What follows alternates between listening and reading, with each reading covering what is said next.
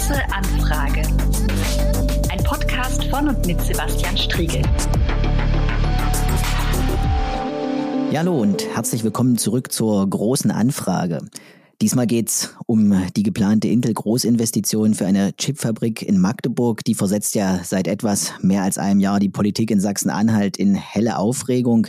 Nahezu alle AkteurInnen aus der Landespolitik begrüßen die Ansiedlung, für die mindestens 17 Milliarden Euro an Kapital investiert werden soll, davon allein knapp 7 Milliarden staatliche Fördermittel. Oder auch deutlich mehr. Aktuell will Intel mindestens 10 Milliarden Euro an Unterstützung sehen.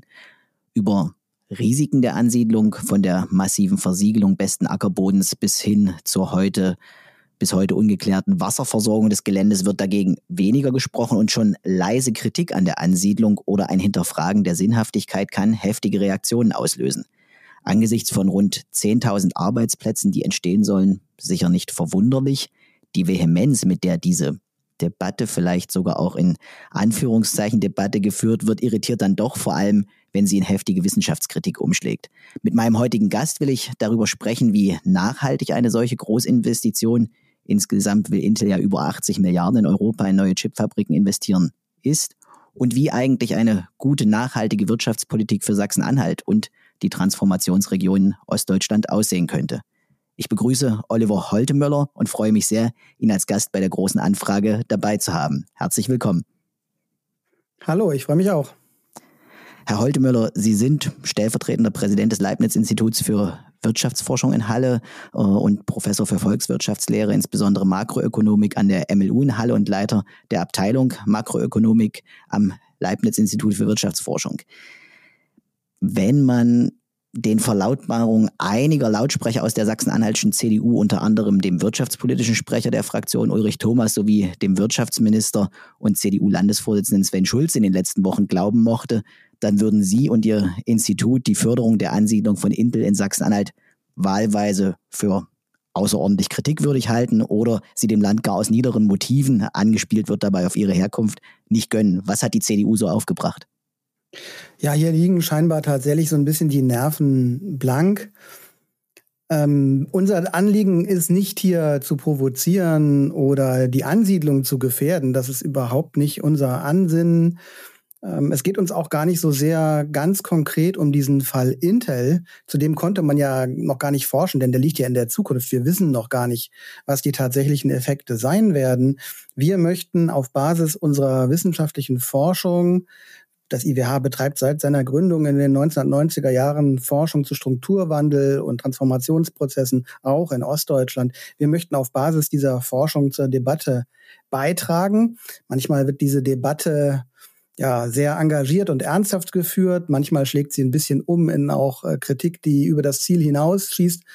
Äh, ich sehe das jedem nach. Ähm, ich bin in manchen Debatten manchmal auch sportlich unterwegs und dann, wenn man das selber ist, muss man auch Kritik aushalten können.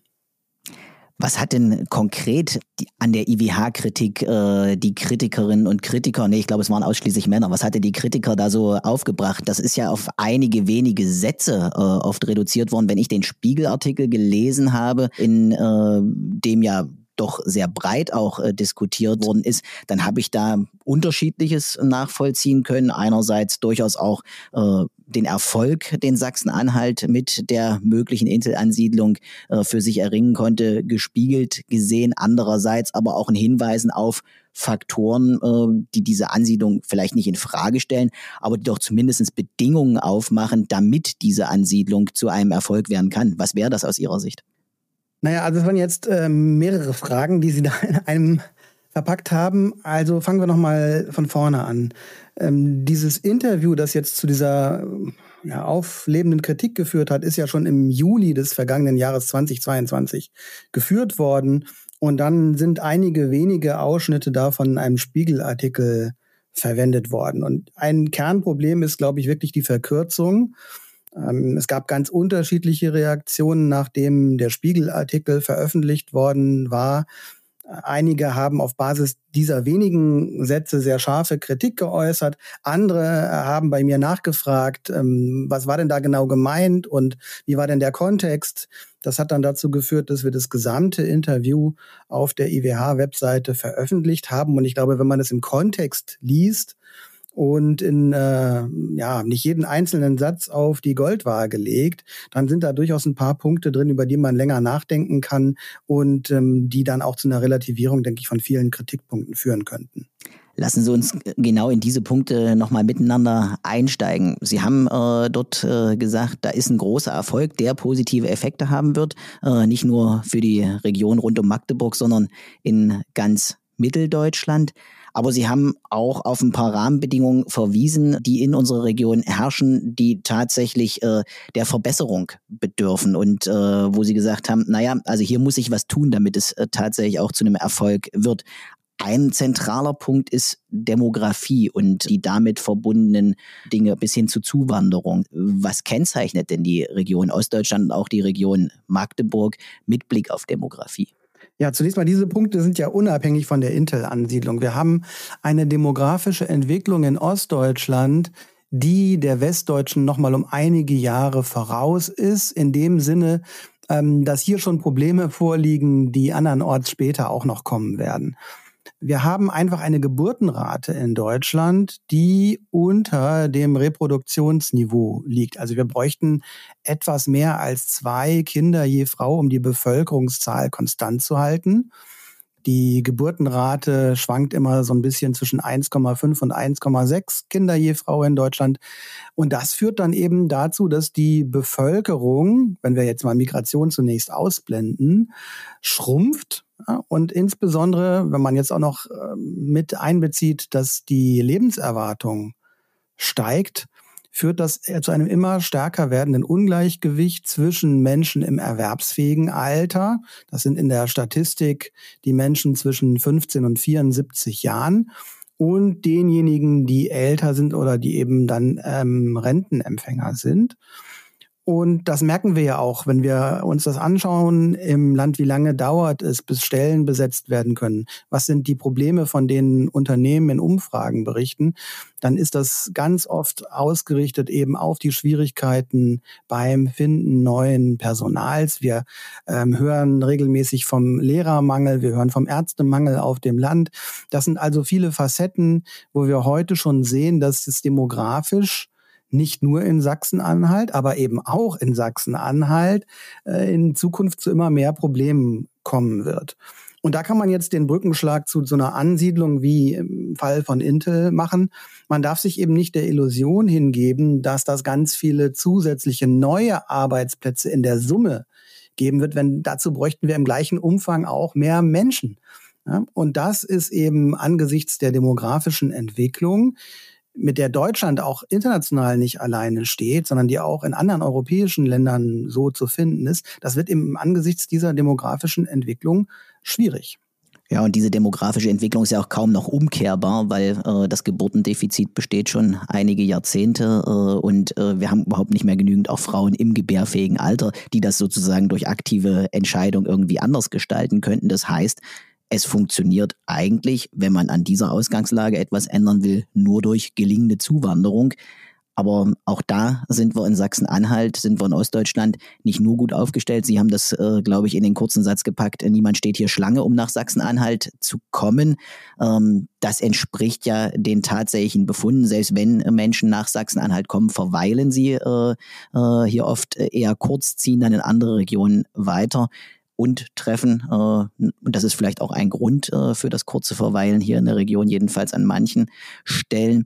Natürlich hier auch auf dieses ein oder andere Ressentiment und auf Ablehnung äh, und nicht auf eine Willkommenskultur, die sagt, wir wollen übrigens hier mit euch gemeinsam das Land neu gestalten. Ist das etwas, was Ihnen Sorgen macht? Ja, zwei Punkte. Also natürlich gibt es nicht nur die Möglichkeit, jetzt hier über Zuwanderung zu arbeiten, sondern der Strukturwandel spielt auch eine ganz wichtige Rolle. Die Menschen, die jetzt bei so einer großen Ansiedlung wie Intel dort anfangen werden zu arbeiten, die werden eben teilweise auch aus anderen Unternehmen kommen.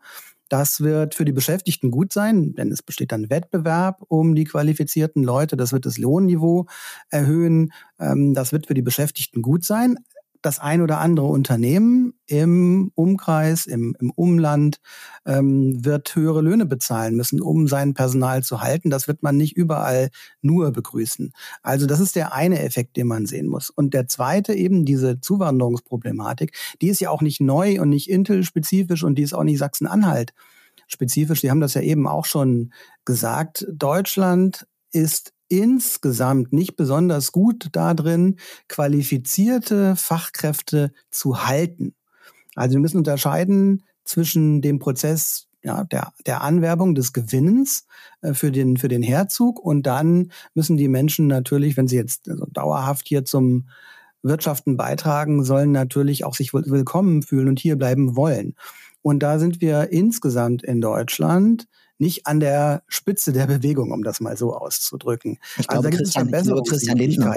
Ja, ich glaube, Christian Lindner ist das letztens passiert, als er, äh, ich meine, in Ghana unterwegs war und da in einem Hörsaal gefragt hat, wer will von Ihnen eigentlich nach Deutschland kommen, der möge doch jetzt bitte mal die Hand heben. Die Resonanz war überschaubar, wenn ich das richtig erinnere. Ja, davon habe ich auch gelesen in der Presse. Ich war natürlich nicht dabei, deshalb kann ich nicht äh, wirklich kommentieren.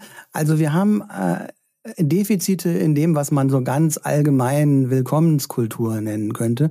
Und da kann man jetzt erstmal eine Unterscheidung machen zwischen städtischen und ländlichen äh, Regionen. Und dann kann man Unterscheidungen noch machen nach ähm, auch Bundesland und Region. Da gibt es schon, wenn man versucht, statistische Indikatoren heranzuziehen, äh, Anhaltspunkte dafür, dass es in Ostdeutschland mit der Integration noch nicht ganz so gut äh, klappt wie mancherorts Westdeutschland, nicht wie überall in Westdeutschland. Dazu trägt bei, dass natürlich es andere Erfahrungswerte ähm, gibt. Dazu trägt eben auch bei, was ich eben sagte, ne, Land und Stadt spielt hier eine Rolle. Die, ja. die Struktur Ostdeutschlands, die Siedlungsstruktur ist auch eine andere. Das heißt, verschiedene Faktoren überlagern sich und ich, ich würde das jetzt nicht so sehr ähm, als Kritik oder wie manche ja auch sagen, Nestbeschmutzung auffassen, sondern es ist einfach ein Punkt, wo wir uns verbessern können. Das ist ja auch gut, wenn man weiß, wo kann man ansetzen, um die Situation zu verbessern. Äh, man kann sich zum Beispiel auch ansehen, wie gut gelingt es, äh, ausländische Zuwanderer in den Arbeitsmarkt zu integrieren. Ein Indikator dafür sind die Arbeitslosenquoten. Und es ist so, dass in, in Sachsen-Anhalt der Abstand zwischen der Arbeitslosenquote von Ausländern und der Arbeitslosenquote von Deutschen eben größer ist als in den meisten anderen Bundesländern. Ja, das deutet darauf hin, dass es hier ein gewisses Verbesserungspotenzial gibt. Und das offenbar noch nicht überall am, im Land gleichmäßig gehoben wird. Ich meine, ich kenne aus meiner Arbeit äh, auch Beispiele, wo das schon besser gelingt. Äh, ich zitiere immer wieder gern äh, da den Burgenlandkreis, dort ein CDU-Landrat, der sehr klar deutlich macht, äh, jeder, der hier in Arbeit und Ausbildung zu vermitteln ist, der soll hier bleiben können, der die Verwaltung entsprechend umstrukturiert hat und der, glaube ich, damit ein Beispiel setzt, wie es auch besser gelingen kann, der aber die Rahmenbedingungen, die drumherum herrschen, also zum Beispiel das Thema Ablehnung von als fremd wahrgenommenen Personen, äh, ob man das nun mit Fremdenfeindlichkeit betiteln will oder auch Rassismus dazu sagen will, die ja eben auch für Ostdeutschland und einige Regionen Westdeutschlands evident ist und auch gut erforscht ist, die das nicht ungeschehen äh, machen kann äh, und wo auch Ver Verbesserungsbedarf definitiv bleibt. Wie erklären Sie sich denn, dass die Kritik besonders an dieser Stelle so heftig ausgefallen ist? Ich meine, wir haben da einen sehr klaren und auch über Jahre abgesicherten empirischen Befund. Wir wissen, dass wir in Ostdeutschland ein Problem mit Rassismus, mit Fremdenfeindlichkeit haben. Das ist keine neue Erkenntnis. Das ist keine Erkenntnis, die fern von der Empirie unterwegs ist. Aber gerade an dieser Stelle hatte man das Gefühl, das piekt jetzt irgendwie ganz besonders und das wird, Sie haben den Begriff schon genutzt, äh, als Nestbeschmutzung empfunden, was doch eigentlich eine Beschreibung von Realitäten ist. Ja, hier kommen wahrscheinlich verschiedene Faktoren zusammen. Ich habe diese Kritik ja auch nicht ähm, im aktuellen Kontext zum ersten Mal geäußert, schon, sondern schon seit Jahren ist ja mein Thema als Makroökonom, der sich mit der gesamtwirtschaftlichen Entwicklung beschäftigt, dass wir um wirtschaftlich voranzukommen, uns stärker konzentrieren müssen auf die Investitionen in Köpfe. Ja, man kann das so plakativ in den Spruch münzen, mehr Investitionen in Köpfe, weniger in Beton. Und wir haben eben insgesamt, hm, das ist jetzt auch wieder keine spezielle Sachsen-Anhalt-Kritik, sondern das kann man auch darüber hinaus äh, kritisieren in Deutschland, Wir haben insgesamt in der Politik eine starke Ausrichtung eben auf Investitionsförderung, wenn es um Sachkapital geht. Haben große Verkehrsinfrastrukturprojekte, die jetzt auch wieder im Zusammenhang mit dem Braunkohleausstieg ähm, diskutiert werden und eine hohe quantitative Bedeutung haben. Wir sehen das bei Förderprogrammen. Es war lange Zeit bei der Gemeinschaftsaufgabe regionale Wirtschaftsförderung so, dass Sachkapitalinvestitionen besonders hohen Stellenwert hatten und dabei vernachlässigt man häufig eben die Investition in die wichtigste Ressource, die wir in Deutschland haben, nämlich äh, die Qualifikation der Menschen. Die ist nämlich auch so angelegt, dass sie mit dem Strukturwandel gut zurechtkommt. Wenn ich eine gute Ausbildung habe, wenn ich gut qualifiziert bin, ja. dann kann ich mich in unterschiedlichen Umgebungen zurechtfinden. Wenn ich in das Sachkapital, mich in eine Straße oder in ein Gebäude investiere, wenn sich die Verhältnisse ändern, dann brauche ich dieses Sachkapital vielleicht nicht mehr. Und das verfällt dann. Also wir haben hier ein Ungleichgewicht. Das hängt mit den Entscheidungshorizonten der verantwortlichen Personen zusammen also wieder zu wählende Politikerinnen und Politiker, so unterstellen wir Ökonomen immer, äh, beachten eben einen, einen kürzeren Horizont als der Rest der Bevölkerung aufgrund des Wiederwahlinteresses. Und dann kommen eben in der Breite Entscheidungen zustande, die Maßnahmen, die besonders langfristig wirken, wie eben Bildung und alle auch weicheren Standortfaktoren ähm, gerne mal vernachlässigen. Also böse gesprochen, äh, es ist für einen Politiker, für eine Politikerin attraktiver, einer neuen Ortsumgehung ein Bändchen zu durchschneiden äh, und sich dabei abbilden zu lassen. Es ist weniger attraktiv, beispielsweise die Quote der Schulabbrecher zu verringern, weil das ist deutlich weniger sichtbar am Ende und natürlich auch vor einer Wahl deutlich weniger abrufbar. Ein echtes Problem, weil, ich glaube, Sie haben es sehr deutlich gemacht, in einer sich verändernden Welt, in einer sich auch transformierenden Wirtschaft ja, die, die statischen Dinge, die einfach nur da sind, äh, wahrscheinlich auch ein Stück weit weniger wichtig werden und es darauf ankommt, eher Menschen zu qualifizieren, auch auf sich verändernde Rahmenbedingungen zu reagieren. Ja, die Welt verändert sich. Ja, und ich meine, Sie haben schon äh, ein Stück weit äh, auch gesagt, so ein Transformationsprozess wird nicht nur Gewinner produzieren, sondern äh, tatsächlich auch dazu führen, dass äh, Teilnehmer aus dem Markt gedrängt werden, weil sie weniger effizient sind. Äh, das ist Disruption, das sorgt nicht überall gleichmäßig für Begeisterung, gerade auch nicht in einer in einer Region, die wie Ostdeutschland ja massive Transformationsprozesse bereits hinter sich hat das macht einen einerseits und das macht die Bevölkerung hier vielleicht transformationserfahrener. Das ist auch eine Kompetenz, glaube ich, die man nutzen kann. Aber andererseits äh, trifft Transformation, trifft Veränderung natürlich oft auch auf eine relativ große Skepsis. Was kann Politik? Äh, was kann vielleicht auch Wirtschaftsforschung äh, tun, um dieser Skepsis entgegenzuwirken und äh, ich sag mal eine Offenheit für Transformationsprozesse zu erzeugen, die am Ende auch zum Gelingen solcher Transformation, solcher Veränderung beitragen kann. Für die Akzeptanz von Innovation und Strukturwandel ist es wichtig, dass die Verlierer dieser Prozesse unterstützt werden. Ähm, wenn es eine neue technische Erfindung gibt und dadurch ein irgendein Konsumgut eben nicht mehr attraktiv erscheint. Na, die Telefonzelle, Telefonzelle ist durch das Smartphone verdrängt worden. Irgendwann früher mal ist die Pferdekutsche durch die Eisenbahn verdrängt worden. Also es gibt immer irgendwelche Innolog äh, technologischen Innovationen, die herkömmliche Dinge verdrängen. Und dann ist es wichtig, um eine Akzeptanz für die Innovation zu bekommen, dass es ein gutes Sozialsystem gibt, das die Verlierer des Prozesses nicht alleine lässt, sondern sie unterstützt. Und zwar auf verschiedenen Ebenen. Ganz kurzfristig natürlich äh, mit finanziellen Mitteln. Denken wir an das Arbeitslosengeld, mittelfristig aber natürlich auch mit Weiterbildung, Qualifikation, Hilfe dabei, eine neue Beschäftigung zu finden. All das muss gut aufeinander abgestimmt sein.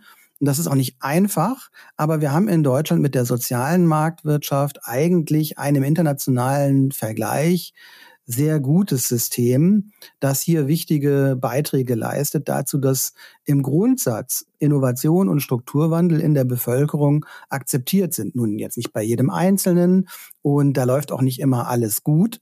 Aber im Großen und Ganzen ist das ähm, System der sozialen Sicherung das wir haben in Deutschland genau darauf ausgerichtet, eben diesen Strukturwandel auch ja, so erträglich wie möglich zu machen für die individuell Betroffenen. Natürlich gibt es auch Gewinner. Nicht? Also mit jedem Strukturwandelsprozess gehen ja auch Gewinner einher. Und ähm, die Gewinner müssen dann eben herangezogen werden, auch durch das Steuersystem, um denjenigen, die nicht so sehr profitieren von dem Einzelfall, auch in dieser Entwicklung mitzunehmen. Ja, und äh, ich meine, während wir uns gerade unterhalten, ist der Wirtschaftsminister unseres Landes in den äh, Vereinigten Staaten und natürlich auch in Sachen Intel unterwegs. Verhandelt werden soll dabei auch äh, offenbar über einen Nachschuss an Fördermitteln für die Ansiedlung der Chipfabrik. Ich denke, die Debatte dahinter ist klar. Wir haben Inflation recht hoch in den letzten Monaten seit Beginn des Ukraine Kriegs oder des Kriegs gegen die Ukraine erlebt. Wir erleben steigende Energiepreise. Das betrifft offensichtlich auch diese Investition. Und wir haben schon äh, kurz oder Sie haben kurz gestreift die Frage, ne, wie organisiert man so einen Wandel? Wie organisiert man, dass Leute mitgenommen werden, dass es zum Erfolg wird. Da spielt staatliche Förderung auch immer eine Rolle. Diese Investition in Magdeburg von Intel in die Chipfabrik würde es nicht geben und wird es nicht geben, wenn nicht auch massiv staatliches Kapital da reingeht. Jetzt soll aber noch mal einer wirklich deutlichen Höhe nachgeschossen werden, also von knapp sieben auf etwa zehn Milliarden Euro. Was sagen Sie? Zu einer solchen staatlichen Förderung für eine Chipfabrik einerseits und andererseits zu der Forderung nach einem Nachschuss in einer doch nicht unbeträchtlichen Höhe. Ist sowas gerechtfertigt oder äh, bringt man hier den Staat äh, in eine Position, wo er eigentlich ja permanent permanent nachschießen muss, damit äh, ein solches Projekt auch tatsächlich kommt? Ja, lassen Sie uns mal von diesem konkreten Einzelfall jetzt lösen, sondern auf das schauen, was die Forschungsergebnisse in diesem Bereich sagen. Und da können wir zwei Dinge festhalten.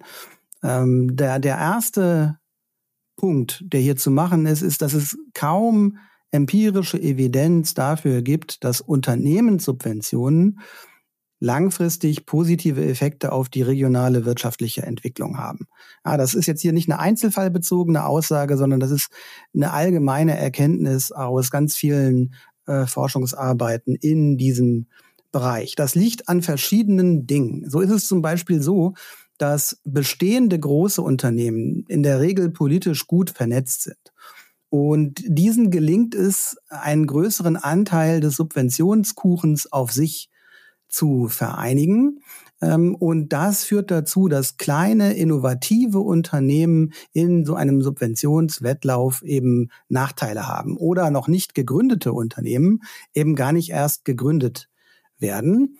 Und äh, bestehende große Unternehmen sind in der Regel, ne, also wie gesagt, ich abstrahiere, ich abstrahiere jetzt vom Einzelfall und gucke mal auf das große Ganze. In der Regel ist es so, dass die großen bestehenden Unternehmen eben weniger innovativ sind ähm, als kleine, junge, wachsende Unternehmen. Das heißt, durch äh, so große Unternehmenssubventionen besteht immer die Gefahr, dass der technologische Fortschritt behindert wird. Das ist der erste Fakt, der problematisch ist. Und der zweite Fakt, der problematisch ist, dass wir ja einen europäischen Binnenmarkt haben und eigentlich nicht mit unseren ähm, Partnerländern in der Europäischen Union durch Subventionsüberbietungen in einen Wettlauf hineinkommen möchten. Das birgt die Gefahr, dass die finanzstärksten Länder am Ende in diesem Prozess eben immer gewinnen. Deutschland ist ein finanzstarkes Land, ähm, aber kleinere und vielleicht auch wirtschaftlich schwächere Länder in der Europäischen Union äh, freuen sich natürlich nicht darüber, wenn ein solcher Subventionswettlauf geführt wird, wo die Kleinen äh, praktisch dann nie eine Chance haben. Also auch im Sinne von europäischer gemeinsamer Politik, die ja angesichts der globalen Herausforderungen auch äh, immens wichtig ist, ähm, ist das keine gute Idee, mit Subventionen an Unternehmen die Standortfrage zu entscheiden. Am Ende müssen sich alle wirtschaftlichen Aktivitäten aus sich heraustragen. Nun mag es Situationen geben, in Krisen zum Beispiel, wo man vorübergehend, um das Gesamtsystem zu stabilisieren, hilft. Es mag auch in manchen Fällen so sein, dass bestimmte Anschubsubventionen Sinn machen können. Es kann auch sein, dass es in einem geostrategischen Interesse sein kann, bestimmte Kapazitäten vor Ort zu halten. Denken wir an Gesundheitsversorgung, denken wir an kritische Infrastruktur, Energieversorgung und so weiter. All diese Dinge gibt es, gilt es dann gemeinsam abzuwägen und da muss man dann zu einer Gesamtbeurteilung kommen. Aber es ist sicherlich nicht so, dass man jetzt sagen könnte, es gibt in der Literatur viele Beispiele, in denen Unternehmenssubventionen die regionale Wirtschaftsentwicklung nachhaltig gefördert hätten. Hier haben wir es ja, wenn es nochmal, ich konkretisiere, doch nochmal in Richtung Intel, ähm, wenn wir auf diese Ansiedlung schauen, ja einerseits mit einer geostrategischen Setzung zu tun. Man sagt, wir wollen weniger abhängig sein vom asiatischen, insbesondere auch äh, vom chinesischen Markt und äh, andererseits mit Blick auf die USA natürlich auch dort eine Situation, dass dort eine massive Anschubfinanzierung gegeben wird. Da sieht sich Europa ganz offensichtlich in Konkurrenz, äh, sieht geostrategische Interessen im Spiel. Ähm, Sie haben wie ich finde, zu Recht auf die grundsätzliche Bilanz verwiesen, äh, die solche Unterstützung hat, mit Blick auf den Markt, mit Blick auch auf das innereuropäische Gleichgewicht und äh, Gerechtigkeitserwägung in diesem Zusammenhang. Absolut berechtigt. Ihnen ist da an dieser Stelle und Ihrem Institut sehr deutliche Kritik entgegengeschlagen und ja nicht nur als inhaltliche Kritik nach dem Motto, wir sehen das anders, wir können dafür Zahlen, äh, Daten, Belege liefern, warum eine solche Förderung trotzdem sinnvoll ist, einer solchen Großinvestition, sondern es gab eher eine andere Reaktion, die hieß, und sagt ihr nicht, was wir hören wollen, dann gucken wir demnächst doch nochmal kritisch auf, äh, ich meine, es sind acht Millionen Euro pro Jahr, die das IWH an Bundes- und Landesförderung erhält. Was macht sowas mit einem Wissenschaftler Wissenschaftler, wenn er sowas hört. Ja, was macht das mit einem? Also äh, wer in der Öffentlichkeit aktiv ist, das wissen Sie auch, äh, der muss auch damit rechnen, dass es Widerspruch gibt. Ich finde das Ohne auch Frage. gut und ja. richtig. Ähm, es sind wichtige Themen und über diese wichtigen Themen äh, kann und muss man sich streiten. Ich finde es wichtig, dass wir in der Debatte ähm, vermeiden persönliche Vorwürfe ähm, und den ja ähm, mit einzubringen, sondern dass es in einem respektvollen Umgangston äh, geschieht. Dann kann man über alle sachlichen Dinge diskutieren. Ähm, nun ist es nicht die Aufgabe eines Leibniz-Institutes, die Wirtschaftspolitik ganz konkret in Einzelfallfragen zu beraten, sondern wir machen in unserem Fall wirtschaftswissenschaftliche Forschung und stellen die Erkenntnisse unserer Forschung der Öffentlichkeit zur Verfügung. Und es ist ja auch ganz klar, die Ziele des Handelns und die Verantwortung für das Handeln, die trägt ähm, die Politik. Das ist gar nicht unser Anliegen, da konkret Einfluss zu nehmen. Wir möchten dazu beitragen, dass sich die Entscheidungsgrundlage die Informationen, auf deren Basis Entscheidungen getroffen werden, dass sich das verbessert. Und wir haben überhaupt kein Problem damit, wenn man ähm, dann sagt, so, also ihr seid Ökonomen, es gibt neben ökonomischen Gründen natürlich auch noch diese sicherheitspolitischen Erwägungen, ähm, außenpolitische Überlegungen und allerlei anderes, was ihr gar nicht beurteilen könnt. Wir kommen deshalb in der politischen Abwägung zu einer anderen Entscheidung. Das finde ich absolut legitim. Nicht mehr schön ist es dann, wenn man eben persönlich angegriffen wird. Ja, und äh, zusätzlich auch äh, die Finanzierung des Instituts in Frage gestellt wird. Das hat mich äh, wirklich nachhaltig irritiert. Ich denke, das äh, darf nicht sein. Am Ende muss Wissenschaft frei bleiben, muss auch Erkenntnisse liefern, die nicht möglicherweise in jedes politische Narrativ gleich passen. Und es ja, braucht tatsächlich wissenschaftliche Beratung, ja wir sind ein Institut der Leibniz-Gemeinschaft und am Ende ähm, werden wir von der Leibniz-Gemeinschaft evaluiert und daran hängt unsere Finanzierung.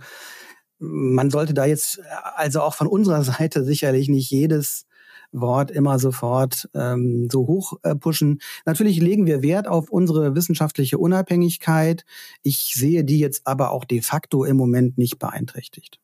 Vielen Dank, Herr Holtemöller, äh, für diese Einschätzung, nicht nur zum Thema Wissenschaftsfreiheit, sondern vor allem auch äh, zu der Frage, wie kann eine gute Wirtschaftspolitik hier in der Region und für die Region aussehen und wie kann man mit Blick auf die Intel-Ansiedlung äh, das eine oder andere beurteilen. Danke, dass Sie Gast bei der großen Anfrage waren und einen schönen Tag noch. Sehr gerne, vielen Dank. Die große Anfrage. Von und mit Sebastian Striegel.